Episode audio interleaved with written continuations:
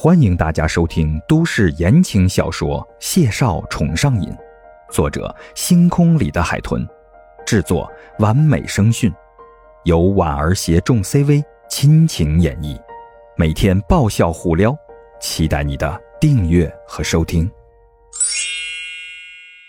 第一百一十一集，孟年华想起来孟婉婉刚才说的话。啊，他走了，他去哪儿了？出差。孟婉婉摇了摇头，桃花眸里清澈宁静。这就是我要跟您说的，他为了符合您心里准女婿的标准，所以决定换个工作环境。孟年华掂起了青瓷小盏，吹了吹茶沫，语气漫不经心：“嗯，换个工作，这跟符合准女婿的标准有什么关系？难不成也要搞艺术？”来贴合我们家的家风。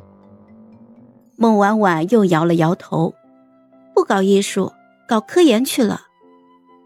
孟年华点点头，搞科研。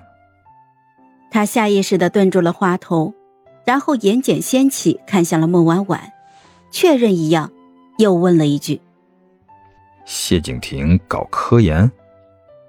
见孟婉婉点头。孟年华眉心微微扭曲，一脸的质疑。他们搞心理学的，发展前景已经这么有前途了？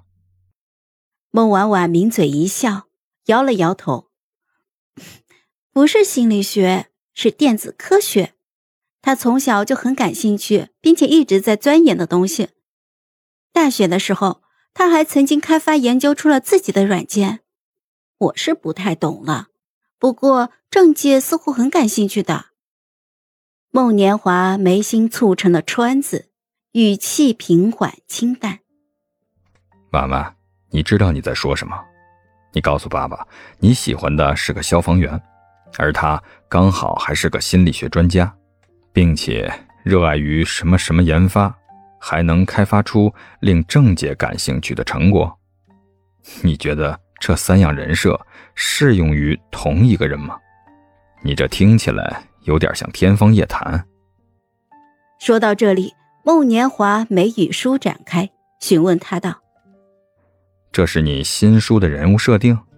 的确很新颖，这个灵感不错，一定没人能想到，可以尝试去写写看。”孟婉婉在之前考虑应该怎么跟孟年华谈的时候，就想到了。他现在的反应，确切的说，正常人应该就是这样的反应。何况孟大导演是搞戏剧的，戏剧本身就是传承而古老的艺术。他总说艺术源于生活，融入于生活。对待科研这种神秘而又超前又未知的领域，不太能接受，也是人之常情。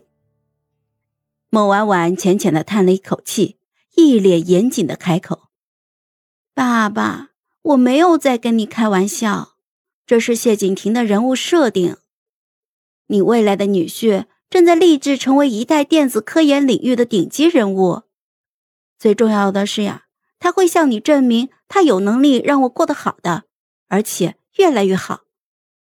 孟年华的眉眼沉稳，定定的盯着他，没有开口，也不知道他到底信还是没信。孟婉婉又叹了口气。语重心长的说道：“哎，有多少人有福气能嫁给一个注重生活又情感坚贞的科学家呀？您知道这种机会可遇不可求，是吧？”还没等孟年华再开口，他又急声打断了他：“哎，您不会忘了吧？叶家那个天才少年叶慕辰吧？谢景亭说他是精神学方面的顶级人物。”参与过很多政界组织的研发项目呢，他是个例子。他那么优秀，但是他没有情感啊。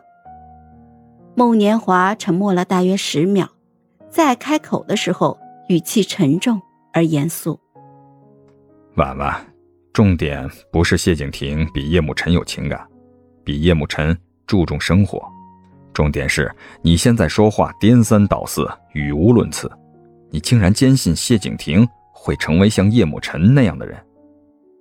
孟婉婉眨了眨眼，她觉得她爸爸好像跟她看问题的点不一样。孟年华一脸的惆怅，抬手就摸了摸孟婉婉的额头，表现出十分的担忧。闺女，你最近太累了，竟然还产生科学家满大街都是的错觉。听爸爸的，不要写作了，好好休息一段时间。孟年华深深的担忧，觉得自家闺女是因为天马行空的思绪放飞的太久了，已经神志不太清醒了。孟婉婉深深的惆怅，她该怎么解释才能让她的爸爸相信她不是在胡说八道呢？于是，第二次因为谢景亭的谈话再次以失败告终。嗨，我是婉儿，本集甜到你了吗？点赞评论之后，我们继续收听下集吧。